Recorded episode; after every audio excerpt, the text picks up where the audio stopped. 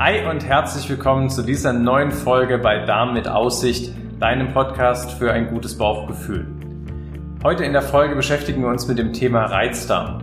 Was ist Reizdarm überhaupt? Welche Beschwerden macht Reizdarm? Und wie kommt man überhaupt dazu, die Diagnose Reizdarm zu stellen? Warum ist das so wichtig und interessant? Circa, man geht davon aus, 10 bis 20 Prozent aller Menschen in Deutschland haben einen Reizdarm. Und ähm, die Diagnosenfindung ist sehr, sehr schwierig, weil man muss dafür sehr viele andere Diagnosen ausschließen. Von den Beschwerden her kann es nämlich sein, dass es sehr viele andere Erkrankungen ähm, sozusagen eigentlich dafür verantwortlich sind, weil die Beschwerden wie Bauchschmerzen, Durchfall, Verstopfung, das Ganze im Wechsel oder unreines Hautbild bis hin zu psychischen Veränderungen wie Depression oder Angst ähm, können damit einhergehen und das kann es halt auch bei ganz, ganz vielen anderen Erkrankungen eben auch. Und dementsprechend wollen wir uns in der heutigen Folge damit beschäftigen, wie kommen wir überhaupt zur Diagnose Reizdarm.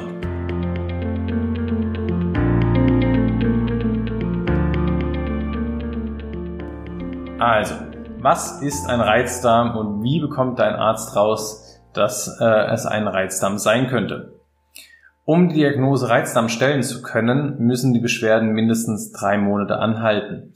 Als Beschwerden sind hier hauptsächlich Bauchschmerzen genannt und natürlich solltest du, wenn du schon ähm, Bauchschmerzen hast und die noch nicht drei Monate sind, das trotzdem ärztlich abklären lassen. Aber per Definition darf dein Arzt erst die Diagnose Reizdarm stellen, wenn du eben schon drei Monate Schmerzen hast. Zudem kommt es häufig zu Stuhlgangsveränderungen und diese Stuhlgangsveränderungen werden nach einer Bristol Stuhlskala ähm, ja, erfasst. Die geht von 1 bis 7 und Stufe 1 und 2 ist nicht normal und Stufe 6 und 7 ist per Definition nicht normal. Stufe 1 sind so feste Kügelchen, so Hasenböppel, die ganz schwer auszuscheiden sind und Stufe 2 ähm, wird wurstartig klumpig genannt. Das habe ich mir nicht ausgedacht, sondern das ist einfach die offizielle Bezeichnung. Stufe 6, äh, einzelne weiße weiche Klümpchen mit unregelmäßigem Rand und Stufe 7, flüssig ohne feste Bestandteile. Das gilt als abnormaler Stuhl nach eben dieser Bristol Stuhlformskala. Ich sag euch auch oder dir auch gerade noch, welche Typ 3 bis 5 sind. Wurstartig mit rissiger Oberfläche, wurstartig mit glatter Oberfläche und einzelne weiche, glattrandige Klümpchen leicht auszuscheiden wäre zum Beispiel Typ Nummer 5. Das gilt ähm, auf der Stuhlskala als normaler Stuhl. Also, wir haben drei Monate Bauchschmerzen und eventuell Schulgangsveränderungen im Sinne entweder zu fest oder zu flüssig. Dann ist das nächste Kriterium, dass die Lebensqualität deutlich eingeschränkt ist. Die, das heißt, ähm, das Empfinden von wie gut ist mein Leben, wie wohl fühle ich mich, das ist deutlich schlechter als normal zu erwarten. Und das ist tatsächlich etwas, was mich selber bei meinen ganzen Recherchen überrascht hat. Und zwar die Lebensqualitätseinschränkung bei Reizdarmpatienten ist, also wird so gravierend empfunden, dass es teilweise intensiver ist, also schlechter, wie bei Menschen, die eine Diagnose bekommen haben, ähm, wo die Lebenserwartung eingeschränkt ist. Das heißt, diese Menschen wissen, dass sie früher sterben. Diese Menschen haben eine zum Teil bessere Lebensqualität als der Mensch eben mit einem Reizdarm. Das ist schon ziemlich heftig, würde ich sagen. Und zudem das dritte Kriterium, was erfüllt sein muss, um die Diagnose Reizdarm stellen zu können, ist, dass alle anderen Erkrankungen ausgeschlossen wurden, die ähnliche Symptome machen können. Und da ist im Prinzip der Knackpunkt, Reizdarm ist eine Ausschlussdiagnostik. Das heißt, die Symptome können durch ganz verschiedene, viele andere Erkrankungen äh, verursacht werden, die zum Teil ja lebensgefährlich sind, wenn man jetzt zum Beispiel an einen Darmkrebs denken würde, ähm, zum Teil aber auch gut therapierbar im Sinne von einer Dünndarmfehlbesiedlung oder Laktoseintoleranz, Fructoseintoleranz. Es gibt ganz, ganz viele Erkrankungen, da gehe ich noch in dieser Folge darauf ein. Und dementsprechend ist es wirklich wichtig, dass ähm, wenn Beschwerden da sein sollten, einfach eine stufenartige Diagnostik erfolgt. Das heißt, man geht ähm, von den weniger invasiven Diagnostiken in der Regel wie man spricht äh, mit dem Menschen, man untersucht das Blut, man macht, untersucht den Bauch, man macht Ultraschall, ähm, eventuell, wenn man den Verdacht hat, macht man eben Atemtests auf Fructose, Laktoseintoleranzen, bis hin, dass man dann hingeht, macht eine Magen- und Darmspiegelung mit Probenentnahmen, die dann wiederum untersucht werden. Und wenn dann eine ganze Liste an ähm, Erkrankungen ausgeschlossen wurden und derjenige eben diese Bauchschmerzen hat, Stuhlgangsveränderungen seit mindestens drei Monaten, eine schlechte Lebensqualität, dann kann eben die Diagnose Reizdarm gestellt werden. Statistisch gesehen sind Menschen zwischen dem 20. und 30. Lebensjahr am häufigsten betroffen und zweimal mehr so viel Frauen wie Männer. Bitte frag mich nicht, warum das so ist, aber das sagt sozusagen die Statistik. Und was für Beschwerden genau kann jetzt der Reizdarm alles machen?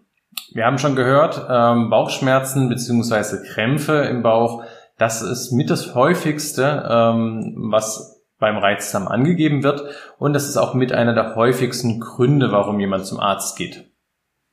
Insgesamt muss man sagen, man weiß nicht genau, wie viele Menschen es mit Reizdarm gibt. Man geht davon aus, dass 10 bis 20 Prozent aller Menschen unter einem Reizdarm leiden.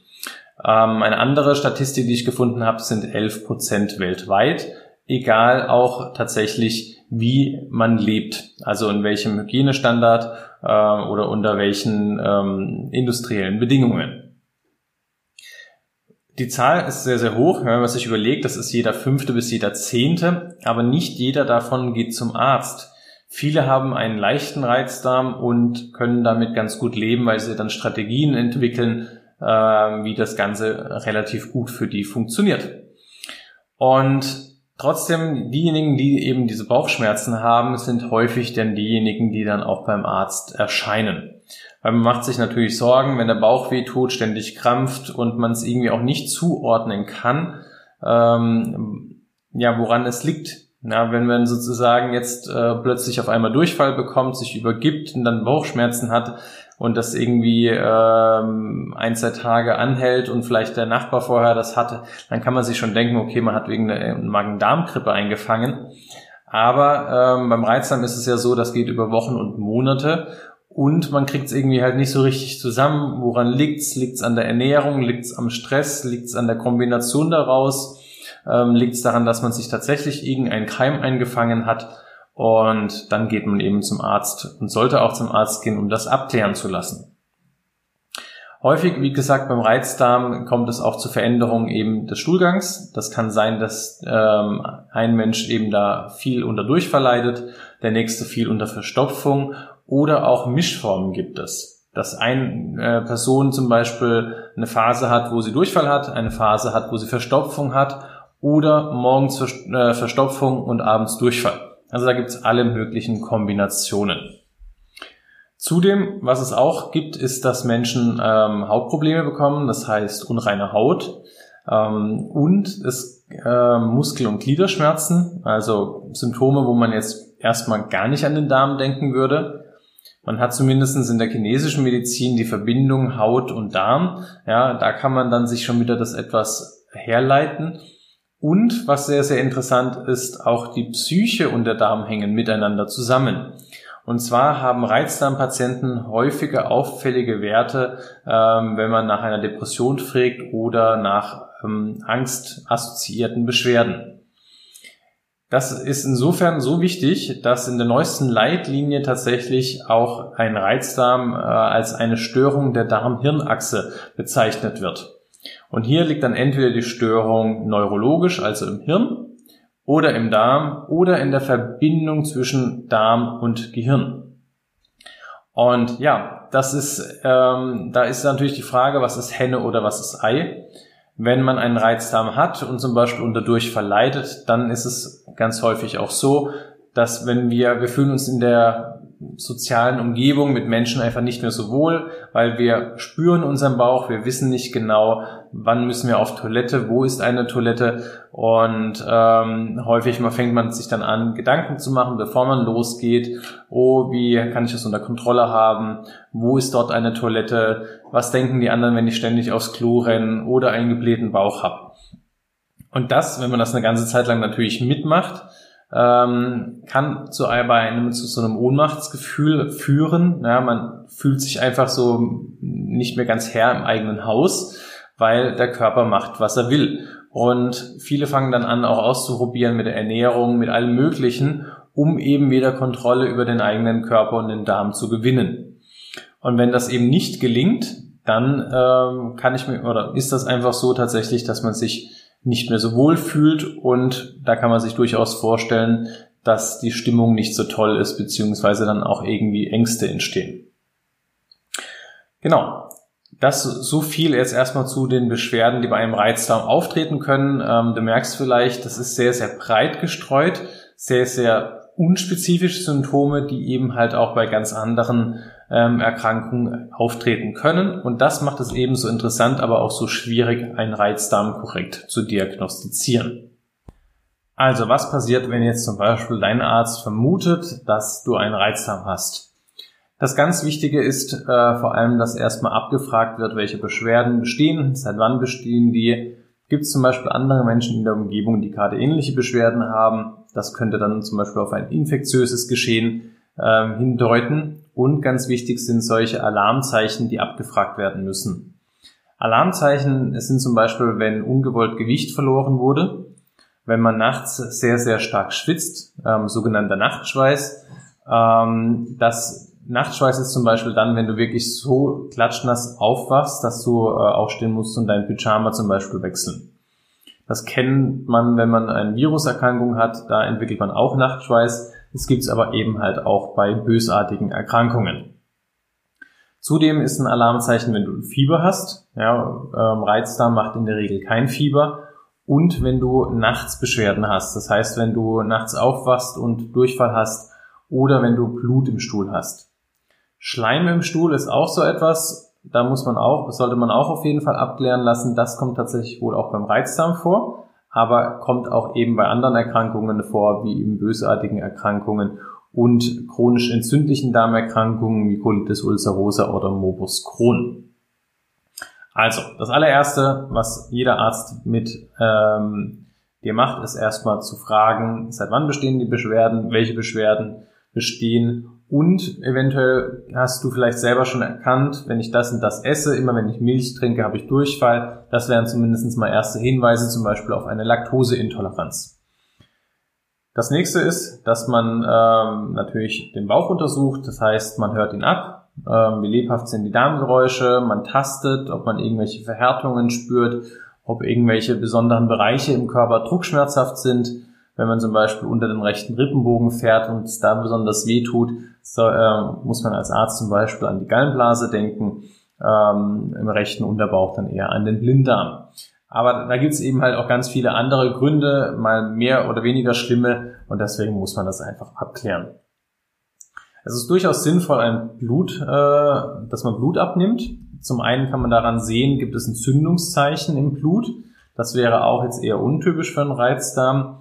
Und man kann ähm, andere Erkrankungen zum Beispiel abklären, wie zum Beispiel die Zöliakie, eine echte Glutenunverträglichkeit, was häufig im Jugend- bzw. früh Erwachsenenalter diagnostiziert wird, gibt es aber auch als Spätform, wo es dann eher im höheren Erwachsenenalter ähm, ja, im Prinzip auftritt und auch diagnostiziert wird. Und solche Sachen sollte man auf jeden Fall rausfinden, weil diese, die Menschen auf jeden Fall komplett auf Gluten verzichten müssen, damit sich die Darmschleimhaut eben regeneriert und ähm, ja, der Mensch eben wieder ein gesundes Leben führen kann. Dann ist ähm, auf jeden Fall interessant, eine Stuhlprobe einzuschicken, um zu gucken, gibt es irgendwelche krankhaften Erreger wie Salmonellen, Norovirus, Campylobacter und was es da alles so gibt. Und es gibt auch Parasiten, die ähm, teilweise ziemlich langwierige, episodisch auftretende Beschwerden im Magen-Darm-Trakt hervorrufen können. Auch das kann man über eine Stuhlprobe abklären lassen. Dann ist sozusagen der nächste Schritt, der auch nicht besonders weh tut, oder der tut gar nicht weh in der Regel, ähm, einen Bauchultraschall zu machen. Da kann man auch schon mal sehr, sehr viel sehen. Ähm, klar, es ist für die Tumordiagnostik schon mal ein wichtiger Schritt, wenn man da irgendwas sehen würde. Und man sieht äh, auch die Gallenwege, man sieht die Bauchspeicheldrüse, ähm, Niere, Milz, kann man alles im Ultraschall eben einigermaßen gut beurteilen. Was man nicht besonders gut beurteilen kann, ist der Magen- und Darmtrakt. Da sieht man tatsächlich dann nur größere Veränderungen. Und das ist auf jeden Fall dann das Metier der Magen- und Darmspiegelung. Das heißt, wenn man bis dahin noch keine richtige ähm, Erklärung für die Beschwerden hat, kann es sein, äh, sehr sinnvoll sein, eben, dass man sich hier vorstellt und eine Magen- und Darmspiegelung am besten mit Gewebsproben ähm, ja, eben durchführen lässt, weil in den Gewebsproben kann man eben nochmal ganz viel äh, andere wichtige Dinge diagnostizieren. Zum Beispiel, wenn man eine Magenspiegelung macht, sieht man, ob eine Entzündung da ist, ob irgendwelche Geschwüre da sind. Ähm, oder eben, wenn man eine tiefe Magenspiegelung macht, kann man auch Proben entnehmen aus dem Dünndarm, die einem nochmal Hinweise auf diese Zöliakie geben können. Umgekehrt bei der Darmspiegelung ist es natürlich so, gibt es auch unterschiedliche Entzündungserkrankungen. Es gibt Morbus Crohn, Colitis ulcerosa, ähm, Darmkrebserkrankungen oder Entzündungen in der Schleimhaut, die man mit dem bloßen Auge, wenn man die Darmspiegelung macht, nicht sieht, aber wenn man eine Gewebeprobe entnimmt und einschickt, dann eben in der Gewebeprobe sieht, okay, da sind Entzündungen vorhanden. Das ist bis vor kurzem auch tatsächlich etwas gewesen, wo man gesagt hat, wenn man Entzündungen oder irgendwelche Auffälligkeiten in diesen Gewebsproben findet, dann ist es kein Reizdarm. Das ist etwas aufgeweicht worden und zwar findet man tatsächlich bei, auch bei Reizdarmpatienten relativ häufig entzündliche Infiltrate in der Schleimhaut. Aber da gibt es halt eben verschiedene Abstufungen, die der Pathologe, der das Ganze untersucht, eben treffen muss und treffen kann, um zu sagen, okay, das ist jetzt eher eine Colitis ulcerosa, das ist eher eine mikroskopische Entzündung oder ähm, das ist super unspezifisch und leicht und das könnte zu einem Reizdarm passen. Also das wäre jetzt schon mal eine, ähm, wenn man das hat, hat man die wichtigsten Sachen erstmal abgeklärt. Es gibt dann noch ähm, Allergien zum Beispiel, Weizenallergie oder eine ähm, alle anderen Arten von Allergien, Unverträglichkeiten, Intoleranzen. Und hier macht es zum Beispiel Sinn, dass man ein Ernährungs- und Symptomtagebuch führt. Das heißt, dass man über zwei Wochen alles aufschreibt, was man isst und wann man Beschwerden hat und welche Beschwerden hat. Ähm, weil dann kann man zum Beispiel auch schon mal ein bisschen assoziieren, könnte das eventuell mit bestimmten Lebensmitteln zusammenhängen. Das, was ich persönlich noch gerne mache, weil ich damit einfach gute Erfahrungen bei mir selbst und bei den Menschen, mit denen ich arbeite, gemacht habe, ist eine mikrobiologische Analyse. Das heißt, dass ich mir die in Anführungsstrichen guten und schlechten Darmbakterien anschaue und ähm, ob Pilze im Darm sind, ob ein sogenannter Leaky Gut vorliegt. Leaky Gut ist ähm, Englisch für einen undichten Darm. Das ist mikroskopisch, wenn die Darmzellen sind miteinander verzahnt und wenn diese Verzahnung sich auflockert ähm, dann spricht man eben von einem Leaky Gut. Und dann kann man nachfolgend mit einem Darmaufbau machen mit Probiotikern. Das ist jetzt zum Beispiel in der Leitlinie nicht empfohlen. Ähm, das ist etwas, womit ich einfach persönlich gute Erfahrungen gemacht habe. Ähm, mittlerweile weiß man auch, dass die Darmbakterien extrem großen Einfluss hat auf, ähm, ja, wie gut es dem Darm geht. Aber die offizielle Kritik ist eben, ähm, dass es so individuell. Das heißt, deine Darmbakterien, die hast nur du in dieser Zusammensetzung. Und da weiß man eben halt noch nicht genau, welche Darmbakterien was machen. Ähm, ja, wie gesagt, ich habe damit einfach sehr, sehr gute Erfahrungen gemacht. Insofern setze ich das ein. Und ein anderer Punkt, den ich manchmal einsetze, sind sogenannte IgG-Nahrungsmittelallergien. Ähm, die normale Allergie, die man so kennt, wenn man Heuschnupfen hat oder eben eine Nussallergie, wo man Symptome kriegt, dass man Ausschlag bekommt oder eben ähm, Schwellungen im Mund-Rachenraum, das ist ja dann richtig lebensgefährlich. Das sind IgE-Allergien und IgG-Allergien sind eher unspezifisch, machen äh, unspezifische oder können unspezifische Magen-Darm-Beschwerden zum Beispiel machen. Das kann man auch im Blut ermitteln. Auch das ist offiziell in der Leitlinie allerdings nicht empfohlen. Genau, das ist so grob mal eine Vorstellung, ähm, beziehungsweise nein, eins habe ich noch ganz wichtig vergessen. Und zwar eine Dünndarmfehlbesiedlung. Unser Darm setzt sich ja so auf, wir haben Mund, Speiseröhre, Magen, dann kommt ein ziemlich langer Abschnitt des Dünndarms, vier bis sechs Meter, und dann kommt am Ende der Dickdarm. Und Je weiter unten, umso mehr Bakterien. Vor allem sitzen im Dickdarm unsere Bakterien. und der trennt sich vom Dünndarm durch eine Klappe. Und im Dünndarm sind wenige bis keine Bakterien. Und da kann aber aus verschiedenen Gründen können da Bakterien sich ansiedeln. Und man vermutet tatsächlich, dass 30 bis 70 Prozent aller Reizdarmpatienten eigentlich keine Reizdarmpatienten sind, sondern eine Dünndarmfehlbesiedlung haben. Und das kriegt man über einen speziellen Artentest heraus. Ähm, man trinkt hier als Substrat Glucose oder Lactulose. Ähm, was besser ist und was schlechter ist, da komme ich in einem eigenen Podcast nochmal dazu und kann eben so feststellen, ob eine Dünndarmfehlbesiedlung vorliegt oder nicht. Also das ist auch ein ganz, ganz wichtiger Punkt. Ähm, das sollte meiner Meinung nach auf jeden Fall gemacht werden, weil hier findet man ganz häufig einen behandlungsfähigen Grund. Ähm, und ja, das ähm, sollte ja auf jeden Fall, wenn man etwas behandeln kann, auch gemacht werden. Genau, zusammenfassend. Was ist ein Reizdarm und wie diagnostizierst du es? Ähm, letzten Endes, ein Reizdarm geht einher mit Bauchbeschwerden, mindestens drei Monate. Häufig Stuhlgangsveränderungen, Stichwort Bristol-Stuhlskala. Dann ähm, muss die Lebensqualität sehr stark eingeschränkt sein und keine andere Erkrankung darf gefunden werden. Und darauf bezieht sich dann eben die Diagnostik, ähm, wo man eben schauen muss, dass keine Krebserkrankung vorliegt, keine entzündliche Darmerkrankung, keine echte Zöliakie, ähm, keine Laktose, Fructose, Intoleranz, was es da alles gibt und eben auch keine Dünndarmfehlbesiedlung. Und wenn das alles ausgeschlossen ist und man sonst nichts findet, aber derjenige eben halt diese starken Beschwerden hat, dann sagt man, das ist ein Reizdarm. Ich hoffe, für dich war diese ähm, ja, Folge auf jeden Fall informativ. Ich werde noch mindestens eine weitere Folge zum Reizdarm machen, wo ich dann eben äh, auf die möglichen Therapieoptionen eingehe und einfach nochmal näher auf den Reizdarm, weil das ist ein sehr, sehr spannendes, sehr, sehr wichtiges Thema in meinen Augen. Und genau. Wenn dich das Thema weiter interessiert, dann gehe doch gerne auf meine Webseite www.darm-mit- aussicht.de oder du findest mich auf Instagram unter Thomas Bacharach oder auf Facebook. Hier findest du dann weitere Informationen mit Blog-Einträgen und Ankündigungen, wenn es neue Folgen gibt. Ganz wichtig, ähm, wenn du auf YouTube schaust, Abonnieren-Button klicken und gerne das Video liken und das Ganze auch, wenn du über die Podcasts-App von Apple zum Beispiel ähm, das Ganze hörst. Gerne abonnieren, damit du keine weitere Folge mehr verpasst. Und das war's von heute. Ich freue mich auf dich. Bis dahin, dein Thomas.